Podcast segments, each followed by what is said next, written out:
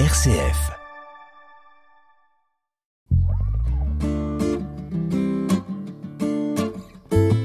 À la croisée des religions sur une RCF Belgique. L'émission qui fait dialoguer les religions.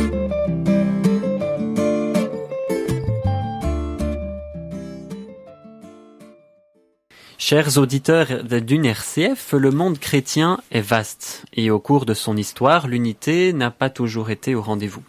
Cet après-midi, c'est une véritable plongée au cœur de la semaine de prière pour l'unité des chrétiens que je vous propose. Bienvenue à notre écoute. J'ai trois invités bien intéressants en ma compagnie tout d'abord, euh, monsieur le pasteur Bruno Jousselin, ordonné en 1980 dans l'église luthérienne de France. Depuis 2014, vous êtes en poste à l'église de Bruxelles-Musée, située non loin de la place des Palais à Bruxelles. J'accueille également le père Michel Ronvaux, monsieur l'abbé, euh, prêtre catholique responsable de l'unité pastorale du grain de Sénévé, et responsable du CIB, le comité interecclésial de Bruxelles, que vous nous expliquerez tout, tout à l'heure, monsieur l'abbé. Bienvenue à vous, euh, frère Jean Amblaine, sous-diacre orthodoxe. Vous célébrez la divine liturgie à Louvain-la-Neuve, à la chapelle de tous les saints. Vous êtes également un grand amateur de wallon, puisque vous m'expliquiez tout à l'heure que vous allez bientôt sortir une traduction du Nouveau Testament en wallon. Nous y reviendrons, je l'espère, dans une prochaine émission. Je l'ai dit tout à l'heure, en fait, le monde chrétien est vaste et a connu différents changements à travers le temps. Rappelons que le christianisme est constitué de branches dont les églises chrétiennes principales sont le catholicisme, l'église catholique dirigée par le pape, le christianisme orthodoxe et le protestantisme, comprenant également la branche de l'anglicanisme. Il subsiste entre chacune de ces branches des différences fondamentales sur lesquelles nous reviendrons en cours d'émission, mais toujours est-il qu'elles sont aussi unies par une même conviction, celle de la foi en un seul Dieu et dans les paroles de Jésus. Avant d'entrer dans le vif du sujet, j'ai envie de vous demander à chacun, et pour tous nos éditeurs qui ne connaissent peut-être pas encore, euh, bien voilà l'état du, christianisme euh, aujourd'hui, et eh bien de, pouvoir simplement en quelques mots expliquer ce qu'est un pasteur, un prêtre catholique, un sous-diacre orthodoxe. En quoi croyez-vous? J'ai envie de vous poser la question, euh, monsieur le pasteur Bruno Jousselin. Oh là, c'est une grande question. Si on veut faire ça en quelques minutes, alors pour faire simple, un pasteur, c'est comme un prêtre protestant. Euh, par rapport à l'Église catholique, il a le droit de se marier. Ça va être là la, principale différence. Autrement, après, ça va être la fonction. On est prêtre, on est pasteur au service d'une paroisse. Donc, on s'occupe d'une église. Bon, l'église protestante de Bruxelles-Musée. Mais on peut être aussi aumônier universitaire, ce que j'ai été à aumônier des artistes, ce que j'ai été aussi. On peut faire plein de choses. Voilà. Mais c'est, c'est voilà, c'est à peu près, on va dire, c'est le BABA euh, classique, et on ça se fait après avoir fait des études de théologie, un master en théologie. Donc voilà un peu le, cursus. Est-ce que vous avez euh, un, un, chiffre euh, qui illustre le nombre de protestants global en Belgique? Oula, alors ça, je, je, suis un peu neuf en Belgique, donc j'aurais un peu de mal à répondre c'est quelques dizaines de milliers. Après, le protestantisme est très vaste. Hein. Il, y a, deux branches principales du protestantisme en Belgique. Il y a l'Église protestante unie de Belgique. les pubs, c'est ça? Les pubs, qui est une Église unie dans laquelle il y a des tendances réformées, euh, un peu luthériennes quand on va dans les cantons germanophones. Euh, et puis il y a une partie plus évangélique. Et puis après, il y a le synode fédéral. C'est, ce sont des évangéliques. Et puis il y a même des évangéliques qui ne sont pas dans le synode fédéral. Donc le protestantisme, euh, on dit classiquement qu'il y a plusieurs choses que Dieu ne connaît pas, et je pense qu'il ne connaît pas le nombre d'églises protestantes à travers le monde. C'est trop compliqué. Même ça, je crois que même lui s'y perd. D'accord. Et vous, frère Jean Amblaine, euh, sous-diacre de l'Église euh, orthodoxe, est-ce que vous pouvez nous expliquer un petit peu ce qu'est un sous-diacre? Alors, le sous-diacre est au service du prêtre. Évidemment le prêtre seul qui peut célébrer la liturgie.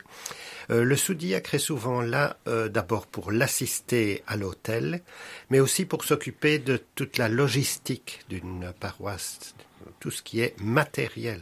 Hein, c'est énorme. Hein. Il faut préparer les petits pains qu'on appelle les prosphores. Il faut s'occuper de la relation avec la personne qui nous héberge, parce que nous sommes dans un local qui ne nous appartient pas. Il faut s'occuper des bougies, il faut s'occuper de beaucoup de choses. Donc tout ça, euh, c'est un peu l'affaire du sous-diacre. En plus de ça, personnellement, euh, je dirige aussi la chorale de, de la paroisse. Voilà. Merci à vous. Et vous, monsieur l'abbé Michel Ronvaux? Dire ce qu'est un prêtre, ben, je pourrais dire que c'était comme un pasteur. Hein, pour ceux qui savent ce qu'est un pasteur, c'est difficile de définir ce qu'on est parce que ce n'est pas d'abord uniquement une fonction. C'est aussi, enfin, traditionnellement dans notre euh, Église, ben, c'est répondre à un appel, être prêtre. Et donc à un moment de notre vie, et à plusieurs moments souvent, eh bien on, on reçoit un appel à vivre, à répondre à ce que on, on, pense être un appel de Dieu, et puis à un moment l'Église dit ben c'est ça ou c'est pas ça, euh, nous donne le, le temps de d'un petit peu l'approfondir par les études. Le pasteur en parlait tout à l'heure. Ben, nous avons aussi des, des, études de philosophie, théologie, et, et aussi en, en complément les, les, temps de stage dans les paroisses, parce qu'habituellement c'est souvent dans les communautés paroissiales que nous sommes appelés à, à nous préparer. D'accord, merci à vous. Alors, la semaine de prière pour l'unité des chrétiens, c'est un événement annuel euh, voulu par les différentes églises pour mettre en valeur les efforts hein, de tous pour parvenir à l'unité autour du témoignage de foi en un seul Dieu et malgré les différences, puisqu'il existe bien des différences entre chacune des, des églises. C'est cela finalement qu'on appelle aussi l'œcuménisme, peut-être un terme que, chers auditeurs, vous ne connaissez pas encore. Alors aujourd'hui, moi j'ai envie de vous proposer d'aborder l'œcuménisme sous un angle un peu particulier. Parce que finalement, on est dans un monde sécularisé où les spiritualités deviennent de plus en plus individuelles. On entend souvent des personnes qui disent trouver un petit peu dans chaque religion ce dont elles ont besoin. Est-ce que finalement l'unité des chrétiens a-t-elle encore de l'importance? Monsieur le pasteur je, je, crois que oui. Euh, D'abord, j'ai toujours été dans l'écuménisme depuis que je suis pasteur, même avant, quand j'étais déjà étudiant en théologie, puisque j'ai participé en 1977 aux rassemblements de Chantilly, ce qu'on appelait les Chantilly, qui étaient les rassemblements des délégués écuméniques euh, au niveau de toute la France. Je crois qu'il y avait même la Belgique et, la Suisse qui venaient aussi. Euh, en tant que liturgie était. Puis après, j'y ai fait, je l'ai fait régulièrement jusqu'à jusqu'à ce que j'arrive à peu près en Belgique. Euh, et je crois que c'est quelque chose d'important, encore plus aujourd'hui, à cause justement de cet éclatement. Euh, de cet éclatement. Souvent, l'écuménisme, on entend parler de cela au niveau politique. On parle de l'écuménisme politique pour quand on essaye de rassembler des partis ou des tendances au sein des partis. Voilà. L'écuménisme, euh, il ne faut pas oublier que c'est d'abord, euh, par définition, l'écuméné, c'est le monde habité. Donc c'était vouloir rassembler les gens qui sont dans le monde habité, au, au, nom de leurs convictions. Et ça a été ça un peu le, le début de l'écuménisme, c'est ça, c'était euh, ce témoignage rendu dans le monde habité. Et le témoignage sera d'autant plus fort qu'on est un et, et, pas divisé. Je disais tout à l'heure que le monde protestant est très éclaté. C'est un peu un contre-témoignage qui est rendu. Euh, il faut bien que les protestants battent leur coulpe là-dessus. On n'a pas réussi à faire l'unité. Je connaissais un, un, président de région euh, réformé en Centrale-Rhône qui disait l'Église catholique, c'est l'Église de l'unité parce que tant qu'on est en communion avec le pape, on peut, on, on est en, ensemble. Mmh. Les protestants n'y arrivent pas, euh, et dès que quelqu'un est pas d'accord, il va fonder son église à côté. Euh, et voilà. Et, et c'est ça qui est un contre-témoignage. Alors aujourd'hui, dans ce monde presque de syncrétisme, si on veut avoir une parole audible, il faut être ensemble. Monsieur l'abbé, euh, Monsieur l'abbé Michel Ronvaux, est-ce que on peut dire que c'est quelqu'un qui rassemble plutôt que des institutions? L'œcuménisme, c'est ça? L'unité des chrétiens? Ça devrait, ça devrait être ça. Alors, euh, en tout cas, je crois qu'il y, y, a ce désir profond chez certaines personnes euh, et que ben, le, finalement, au cœur, c'est le Christ qui doit rassembler. C'est le cardinal d'Alès, il y a quelques années, je me souviens d'une soirée de veillée de prière à la cathédrale où il disait ben, ce soir nous sommes réunis les uns à côté des autres, mais tournés vers la même personne, vers le Christ, et que c'est dans la mesure où nous nous rapprochons les uns des autres que, comme sur l'image de, des pères de l'Église du de la roue, eh bien, si on est au bout des rayons, mais petit à petit, si on, on avance ensemble vers le centre qu'est le Christ, ben, on avancera aussi les uns vers les autres. Et donc c'est un petit peu tout ça qui est exprimé et qui est vraiment au cœur de l'écuménisme, mais qui ne va pas toujours de soi, effectivement.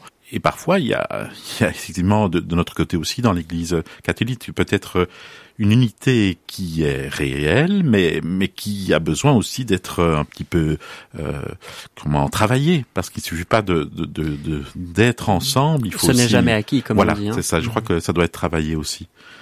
Mais ce serait beau qu'on le soit davantage. Frère euh, Jean, je sais que vous avez participé à des événements euh, qu'on pourrait qualifier d'œcuméniques, par exemple le chemin de croix du euh, vendredi saint à Louvain-la-Neuve avec les, pratiquants orthodoxes, également protestants et catholiques rassemblés autour de ce chemin de croix. Comment, selon vous, euh, est-ce qu'on peut rassembler autour de d'événements comme cette semaine de prière pour l'unité ou à travers d'autres événements plus ponctuels? Comment est-ce qu'on rassemble tous ces chrétiens ensemble?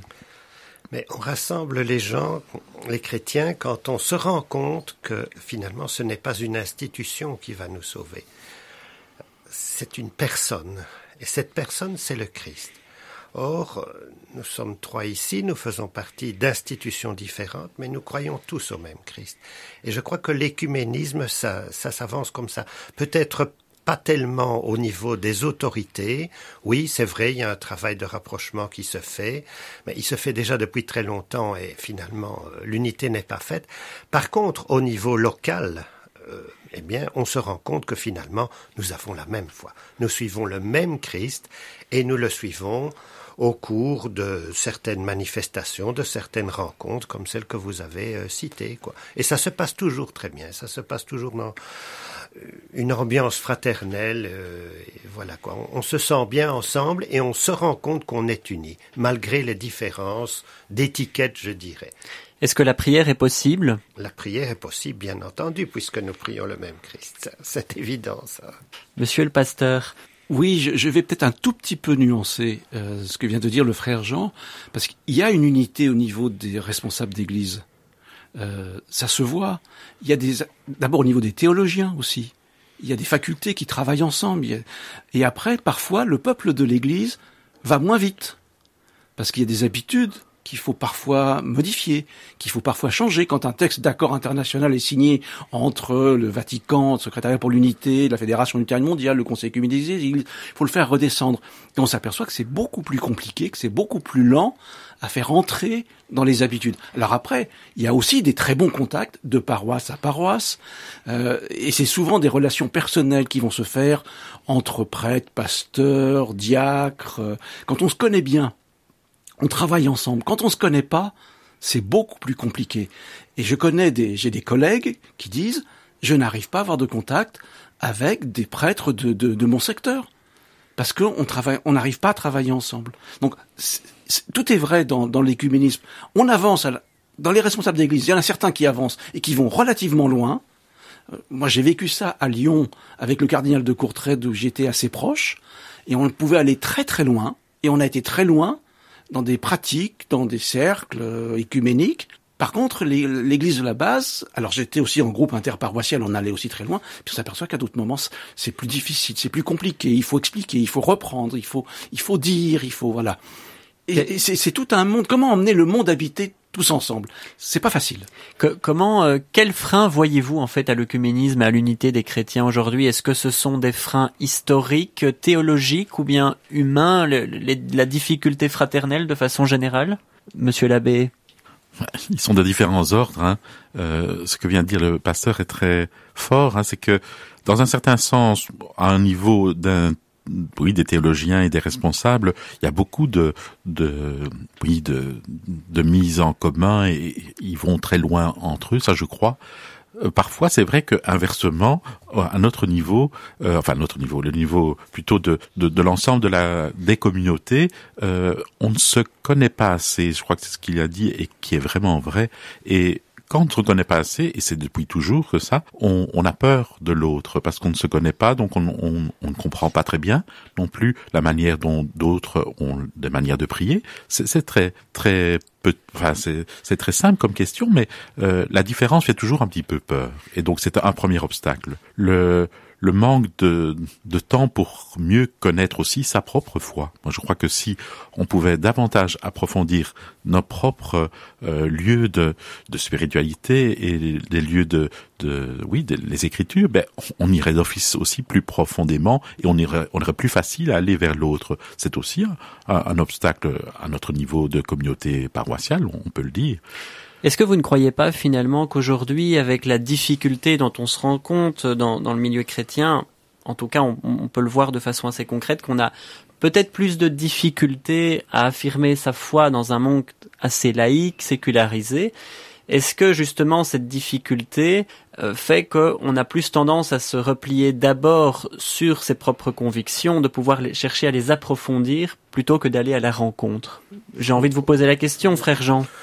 Oui, c'est certain. Donc, nous vivons quand même dans un monde qui n'est plus chrétien et qui nous agresse très souvent. Dans les médias, nous sommes souvent moqués.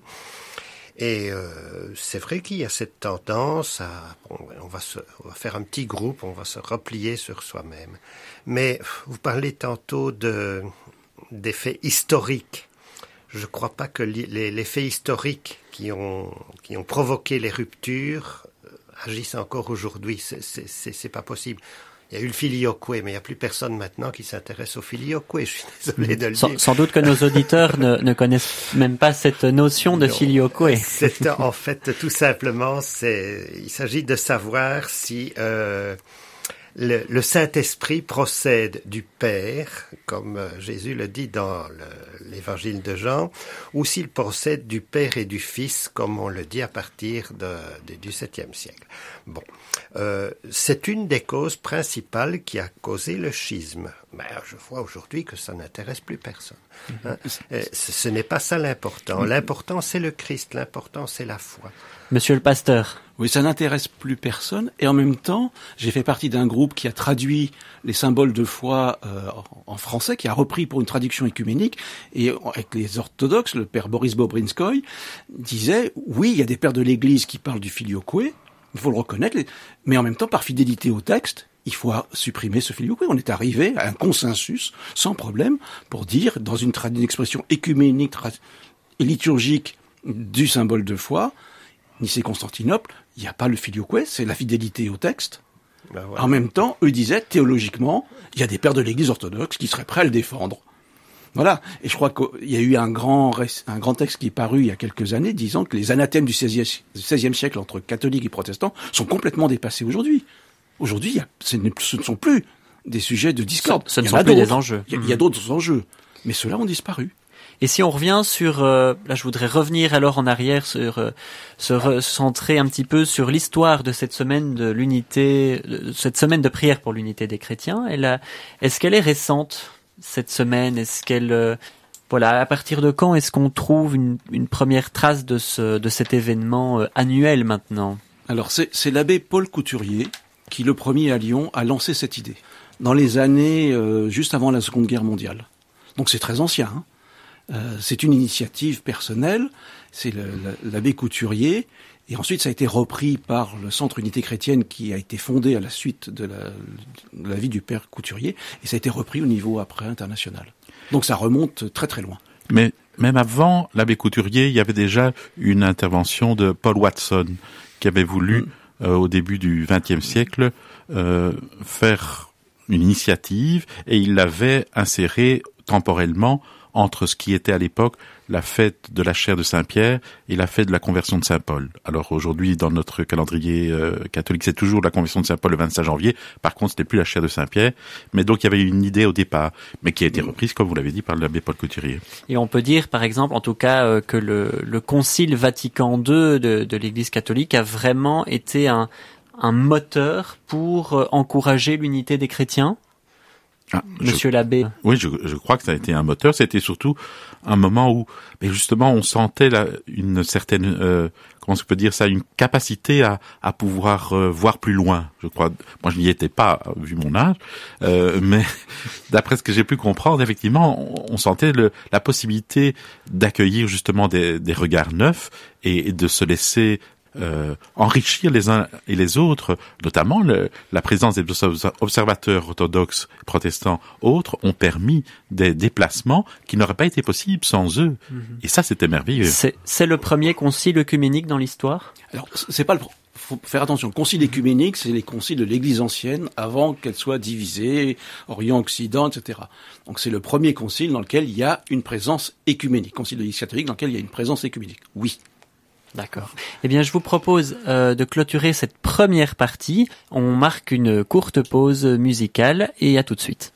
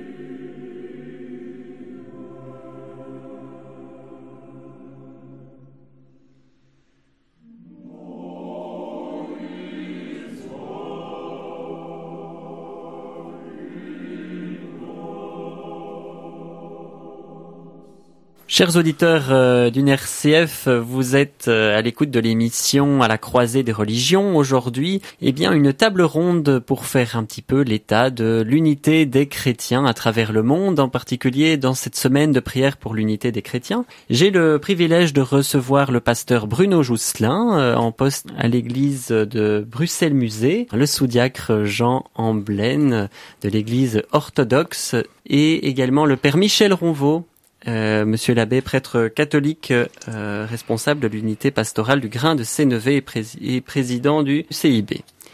Merci euh, à tous. On va eh bien démarrer cette deuxième partie d'émission. En première partie, nous avions fait vraiment un petit peu un état des lieux de l'unité des chrétiens, de l'historique de cette semaine de prière qui a lieu chaque année au mois de janvier.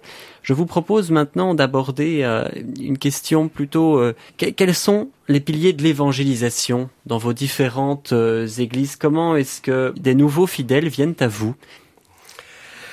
Bah, il faut quand même se rendre compte que l'Église orthodoxe en Belgique, d'abord, nous sommes extrêmement minoritaires. Nous sommes 1% de la population. Ça fait 110 000 personnes, c'est pas énorme. Et ce sont principalement des gens qui proviennent, qui sont originaires de pays orthodoxes.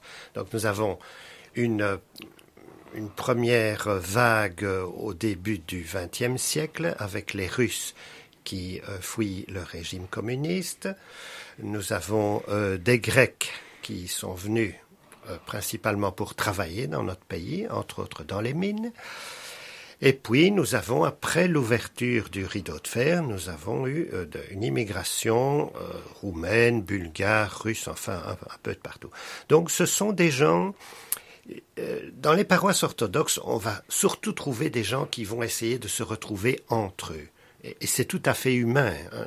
Les gens sont déracinés, ils aiment retrouver des gens qui parlent leur langue, euh, qui connaissent leurs problèmes et qui célèbrent la liturgie, qui voient la religion exactement comme eux. Donc c'est tout à fait normal. Donc les, paroisses orthodoxes sont encore très, euh, je dirais, très ethniques pour certaines. Et de plus en plus, euh, nous essayons de mettre le, les langues vernaculaires dans la liturgie et plusieurs paroisses mélangent soit le grec, le français, euh, bien le, russe, le, enfin le slavon et le français. Et euh, ça, ça provoque parfois l'étonnement des gens. Ils disent tiens, qu'est-ce que vous faites? On va venir écouter un petit peu ce que vous faites. Quoi. Donc nous avons vraiment deux publics un peu différents.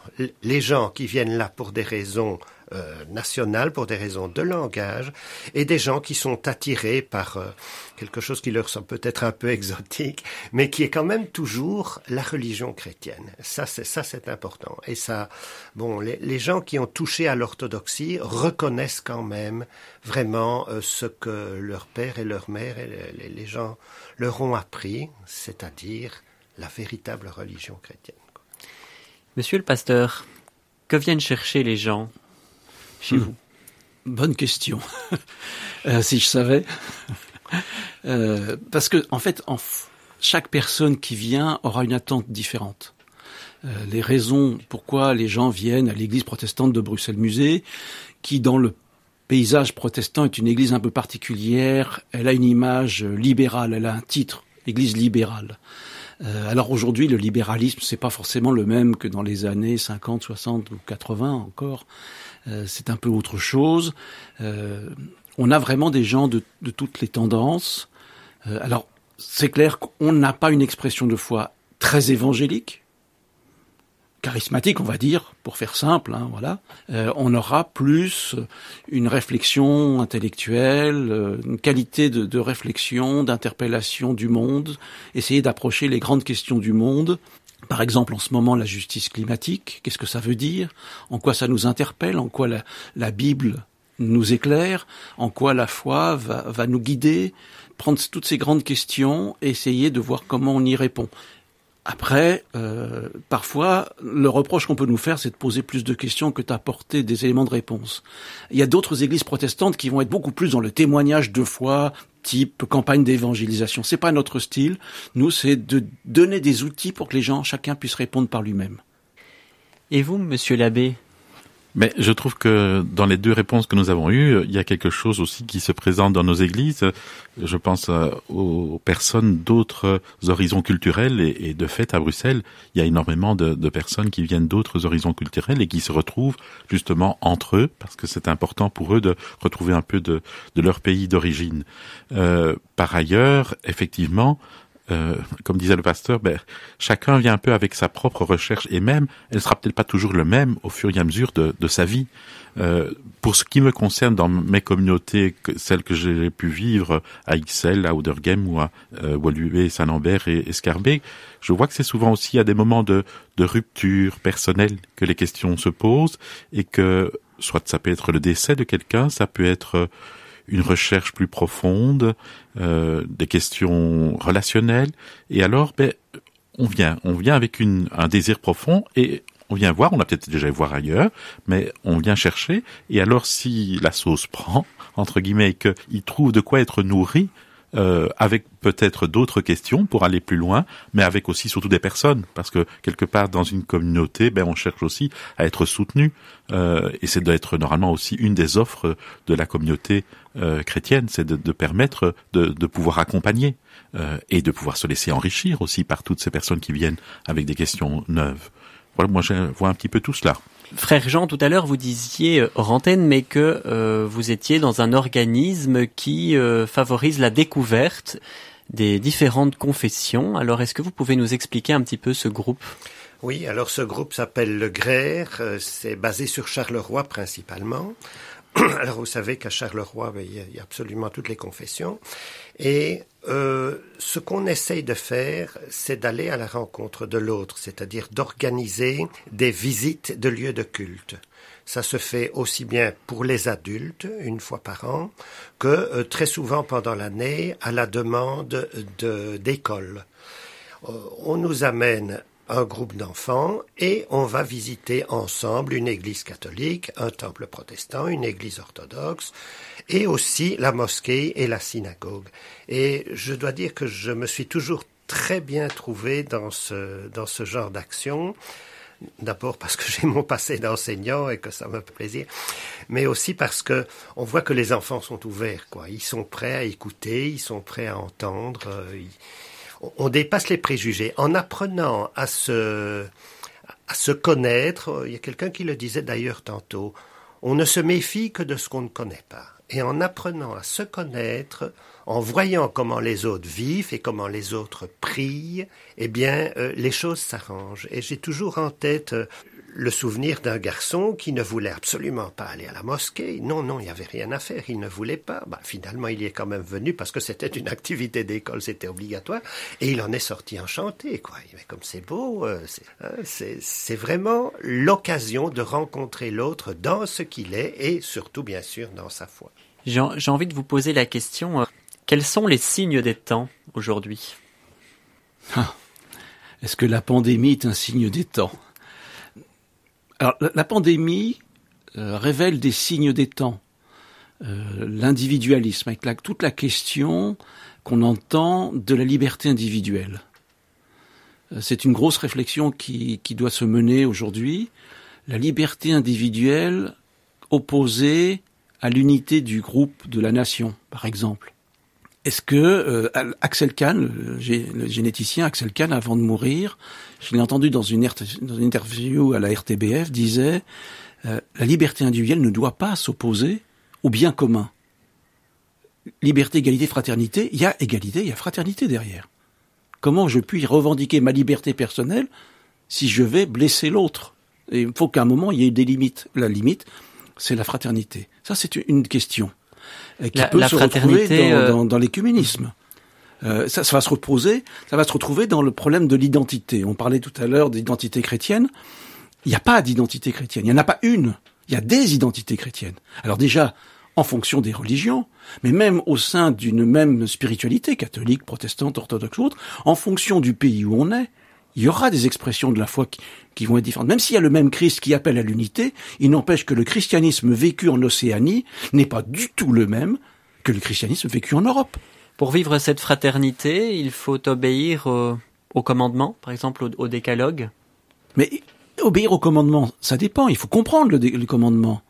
Euh, c'est pas simplement appliquer des commandements, ça serait trop simple. C'est, quel est quel est l'esprit qui est derrière Quel est le fondement? C'est ça qu'il faut rechercher. Monsieur l'abbé, est-ce que les dix commandements euh, sont euh, finalement la base commune aussi à, au monde chrétien, à la fraternité de façon générale? C'est une des bases. Euh, il faut dire que dans notre catéchèse catholique, il n'est pas toujours euh, la première mise en valeur. D'abord, souvent, on travaille davantage avec le, le Nouveau Testament, euh, mais mais bien sûr qu'elle est à la base de de notre de ce qui peut nous être commun et mais encore comme le disait le pasteur, il y a, il y a une manière de l'interpréter, une manière de le vivre. Euh, moi, je suis toujours frappé aussi que ce qui est, peut nous aider, ce sont aussi comment des chrétiens ont vécu euh, ces commandements concrètement, et que ça c'est plus plus parlant la la valeur des exemples euh, et des exemples et des témoins, pas seulement de notre euh, confession, mais des autres confessions. Et je crois qu'on peut être très éclairé par euh, ces chemins de vie, parce que là, ça devient du réel. C'est pas seulement un commandement, c'est comment les personnes, en fonction de leur contexte, et aidées et soutenues, et avec les obstacles qu'ils ont dû traverser, ont pu y arriver. Alors qu'en plus, on peut trouver des témoins qui l'ont vécu de manière écuménique, c'est encore plus fort. Merci. Alors, euh, je suis en compagnie euh, de Monsieur l'abbé Michel Ronvaux, du sous-diacre orthodoxe Jean Blaine et de Monsieur le pasteur Bruno Jousselin. J'aimerais vous poser une question. C'est quoi l'hérésie pour vous? Alors, frère Jean. Alors, hérésie, le mot vient du grec évidemment. Hérésie, c'est une opinion personnelle. C'est une opinion personnelle qui ne tient pas compte de ce qui nous a été révélé, tout simplement. Alors l'hérésie, bah, c'est très à la mode aujourd'hui. Les gens veulent faire leur religion à la carte je prends un petit peu de ceci, je prends un peu de cela. Oui, ça t'intéresse. Ça m'intéresse ce que tu me dis, mais je ne je veux pas rentrer dans, dans, tout ce que tu dis. Voilà, on, prend un petit peu ce qui nous arrange. C'est une forme d'hérésie moderne? C'est une forme d'hérésie moderne, absolument. C'est du syncrétisme ou, ou bien c'est de la religion à bon marché. Quoi. Je prends ce qui m'intéresse et je ne prends pas je ne prends pas le reste parce que ça ne m'intéresse pas. Voilà.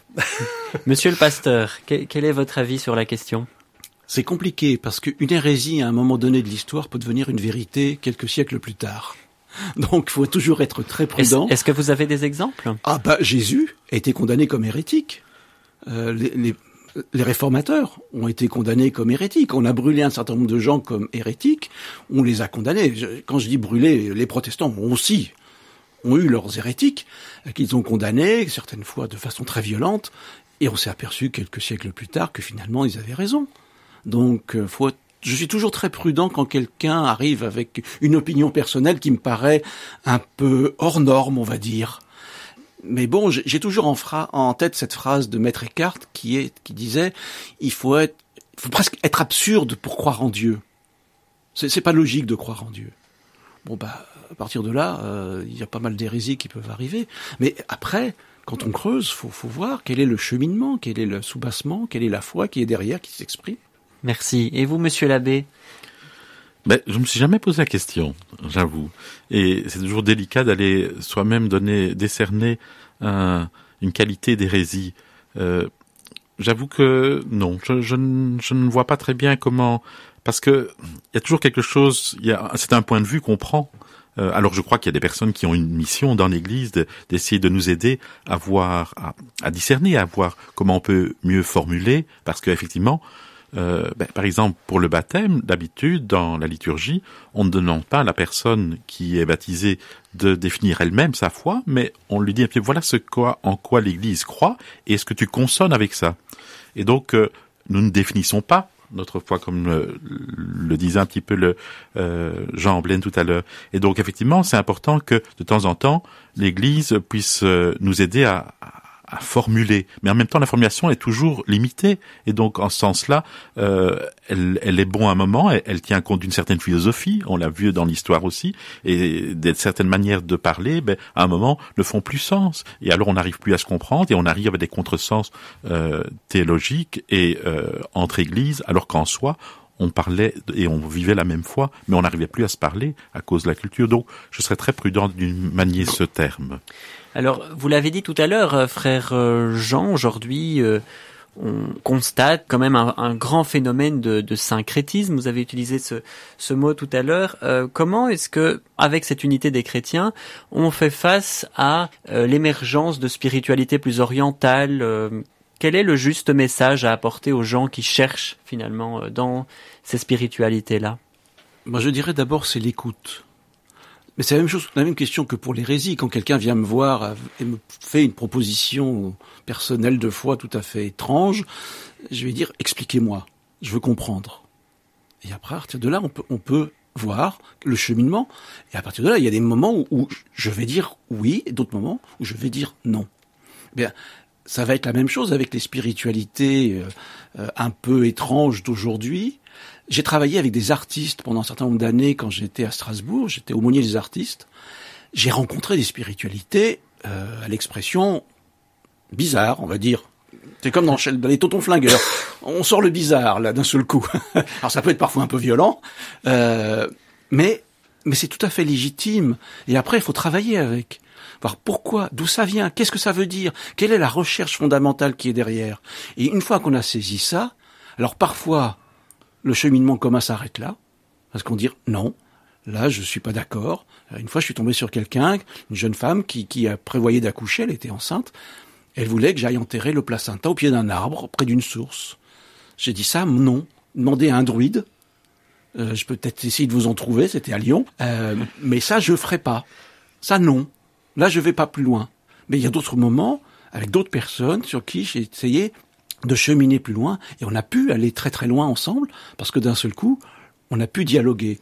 Et je crois que c'est ça aussi. Euh, le christianisme est, multiple. Aujourd'hui, dans nos liturgies, on intègre de la musique qui vient d'Afrique, d'Amérique latine, des expressions de foi du monde entier à travers les rassemblements du Conseil œcuménique des églises, les rassemblements de jeunesse de la mondiaux de la jeunesse.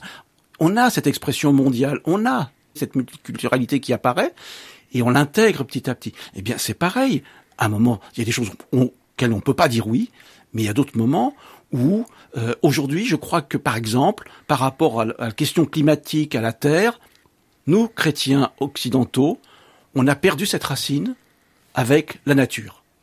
Et aujourd'hui, il y a une grande tendance à y revenir avec les questions d'écologie qui se posent. Voilà.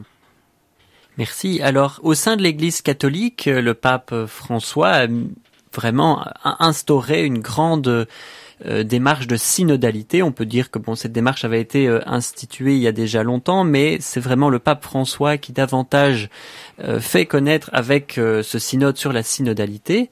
Je rappelle que la synodalité, c'est le, fait, ça se définit comme le fait de marcher ensemble, tous les baptisés, vers l'annonce de l'Évangile. Est-ce que cette synodalité va faire croître l'unité, Monsieur l'abbé?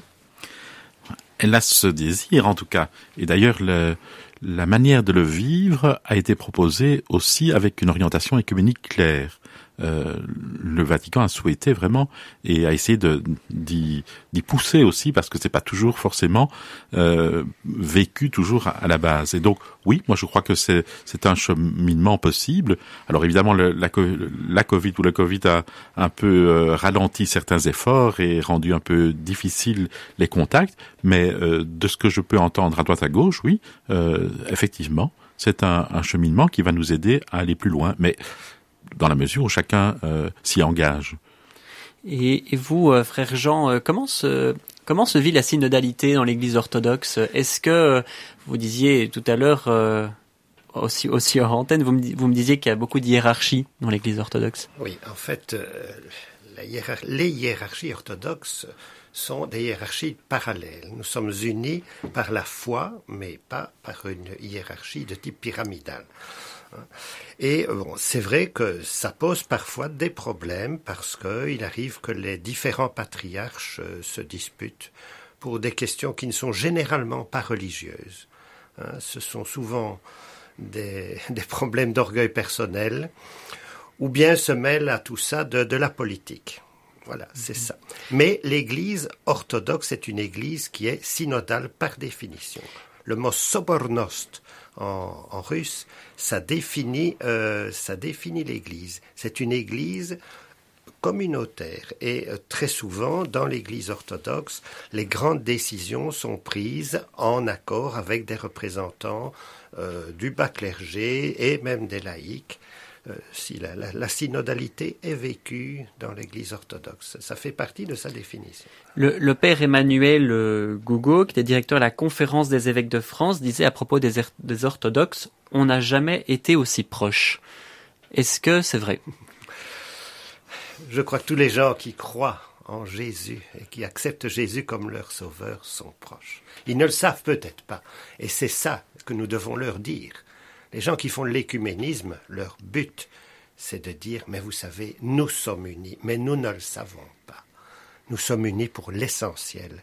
Et ce n'est pas une organisation qui va vous sauver, c'est une personne, le Christ. Et comme le disait très bien euh, Monsieur l'abbé tantôt, nous sommes sur la circonférence et nous nous rapprocherons les uns des autres dans la mesure où nous nous rapprocherons du centre qui est le Christ. Merci. Euh, J'ai envie de vous poser une question d'actualité. Euh, de, depuis déjà de nombreuses années au Moyen-Orient euh, et, malheureusement aussi à travers le monde, beaucoup de chrétiens sont persécutés.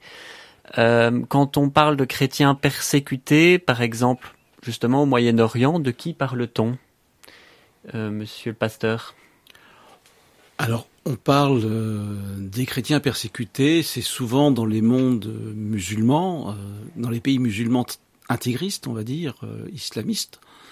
là, oui, il y a une persécution chrétienne. Qui majoritairement des, des catholiques, des orthodoxes, mais, des mais pas... protestants, on ne sait pas définir? Alors, c'est principalement des catholiques, des orthodoxes. Il y a des protestants dans les pays d'Afrique aussi. Il y a pas mal de protestants. Ça dépend où on va se situer. Euh, il y a aussi des persécutions en, en Orient. Euh, il y a des églises qui sont fermées. Euh... Voilà. Alors, mais là, c'est aussi catholique aussi beaucoup, protestants quelques-uns. Mais voilà, je crois que c'est tout le monde chrétien qui, qui, est touché, qui est concerné. Euh, un des éléments importants, c'est ce qu'on appelle la communion de, des chrétiens, la communion de foi, fait que quand un chrétien est touché quelque part, c'est tout le monde chrétien qui est touché. Euh, mais en même temps, il faut que les chrétiens fassent attention à ne pas être persécuteurs à leur tour. Euh, parce qu'il y a des églises euh, et notamment protestantes, qui peuvent être relativement violentes aussi. Ou, par exemple, en Amérique où, latine, les le églises évangéliques est très extrêmes en Amérique latine, au Brésil par exemple, ou aux États-Unis. Euh, Et comment est-ce que cela se, parfois se des traduit actes de violence vis-à-vis -vis de gens avec lesquels ils sont pas d'accord, ou dans le discours. Euh, il y a des prédications, euh, on condamne certaines prédications d'imams euh, radicaux. Il y a des pasteurs radicaux. Leurs prédications, elles sont très très compliquées. Je, je n'oserais pas les mettre entre toutes les mains parce que c'est pas possible. Et qui, par exemple, peut euh, se charger de, de, de faire face justement à, à, à, par exemple, à ces pasteurs euh, radicaux? Comment comment fonctionne la hiérarchie par rapport à cette question-là?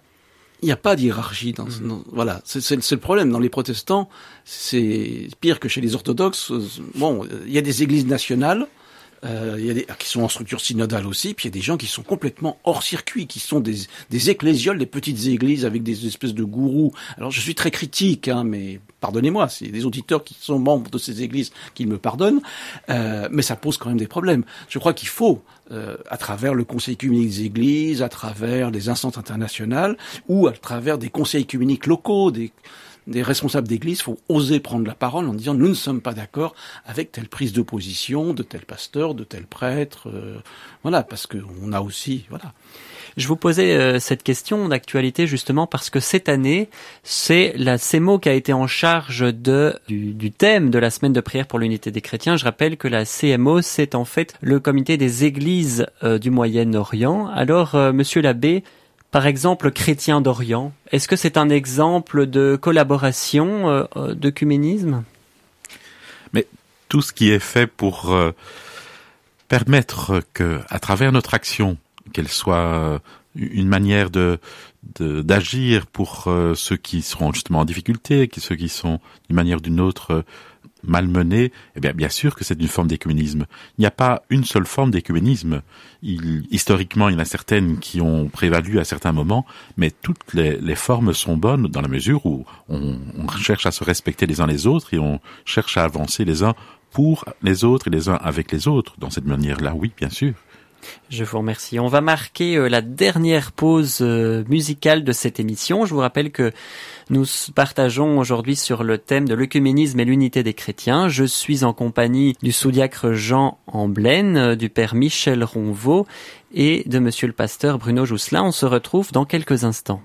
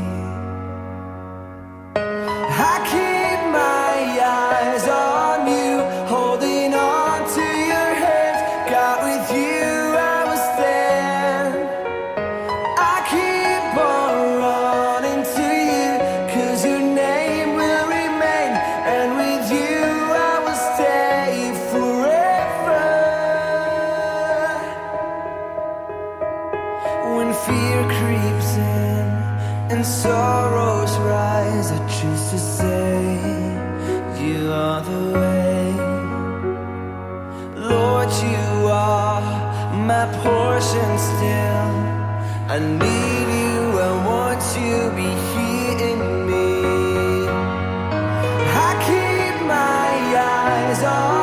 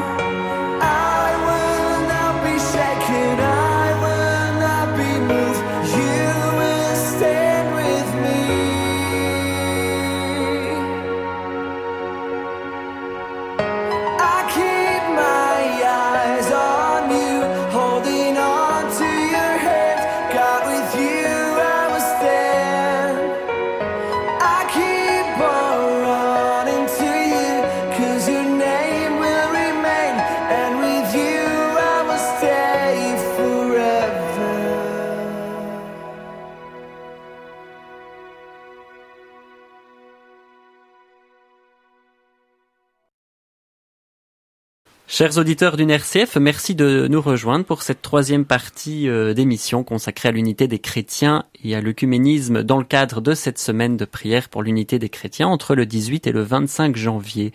Je suis en compagnie de monsieur l'abbé Michel Ronvaux, de monsieur le pasteur Bruno Jousselin et du sous-diacre Jean Amblaine. Merci encore à vous d'être d'être présents.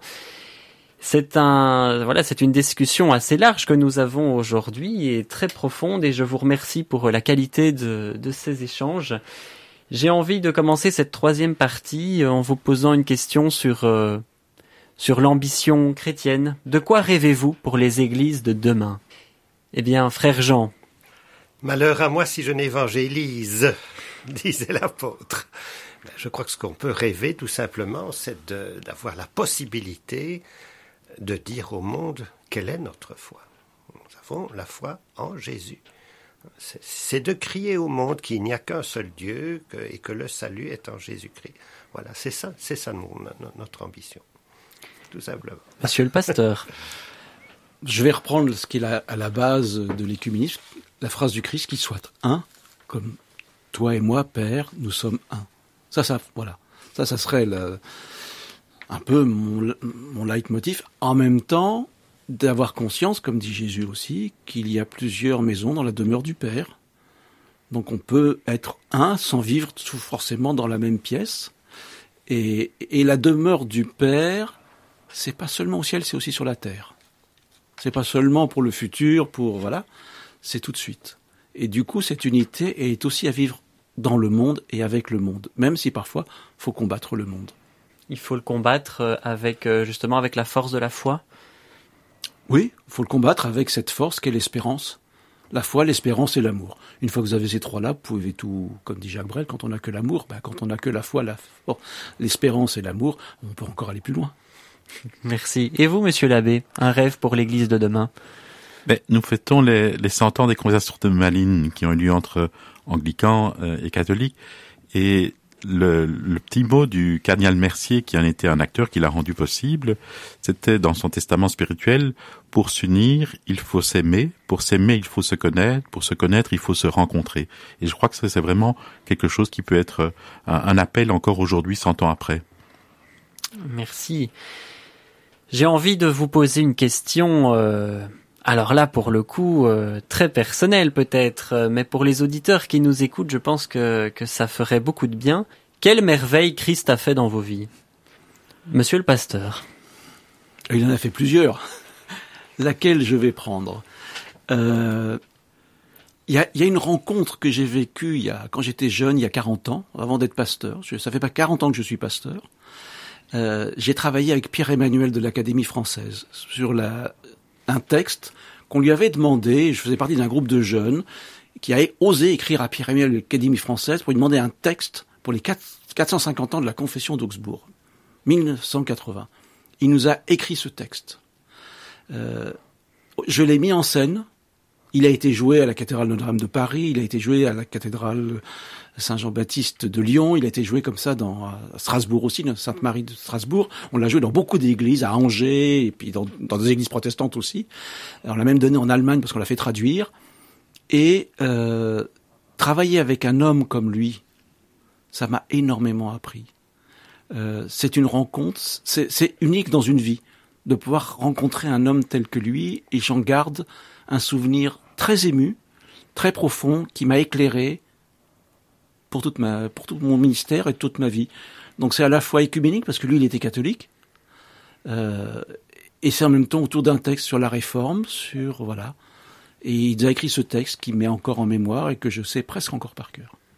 Merci. Frère Jean. La merveille, c'est d'avoir la foi. Et ici, je pourrais peut-être citer euh, Charles Péguy qui faisait parler Dieu et qui disait, mais la foi, ça ne m'étonne pas. J'éclate tellement dans ma création.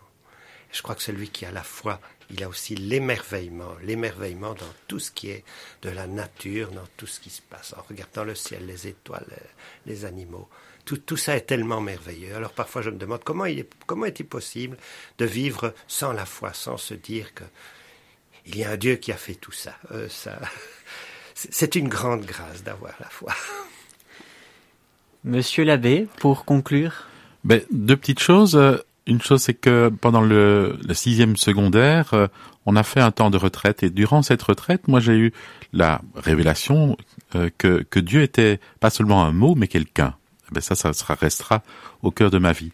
Et l'autre aspect, c'est que j'ai eu la chance de rencontrer l'amitié écuménique internationale et que ce groupe-là, avec des jeunes étudiants du même âge que moi, bien, j'ai pu découvrir l'écuménisme de manière différente, justement parce qu'on partageait, euh, à cause de l'aspect générationnel aussi, d'autres euh, aspects, et c'est ce qui m'a permis aussi de découvrir l'écuménisme de l'intérieur.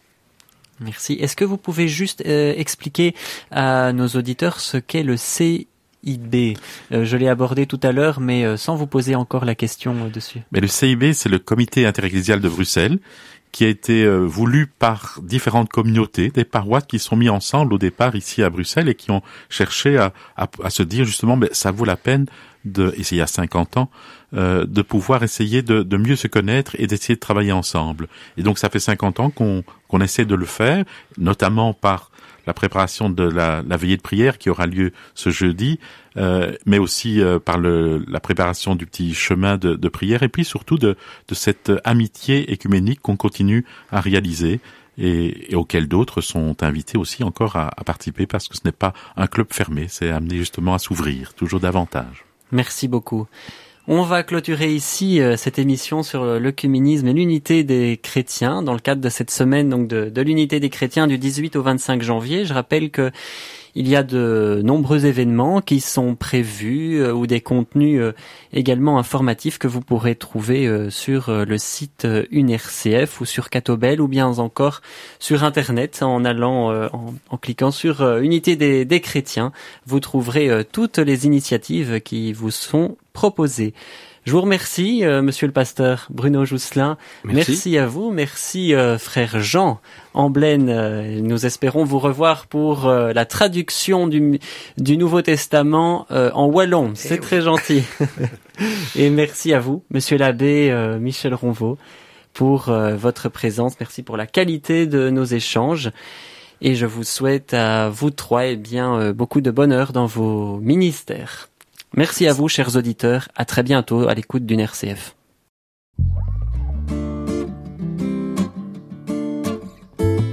À la croisée des religions sur une RCF Belgique. L'émission qui fait dialoguer les religions.